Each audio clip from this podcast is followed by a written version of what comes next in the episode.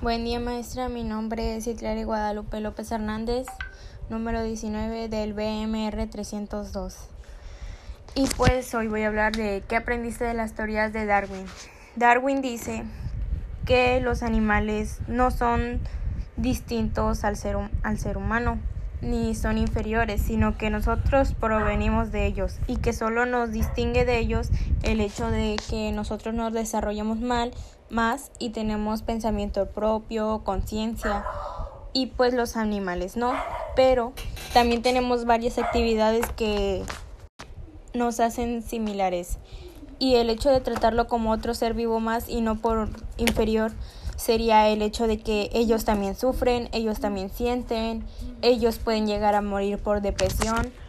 Y también si los maltratas pues ellos sienten y les duele, así como a nosotros. Y eso no nos hace muy muy diferentes, sino que iguales.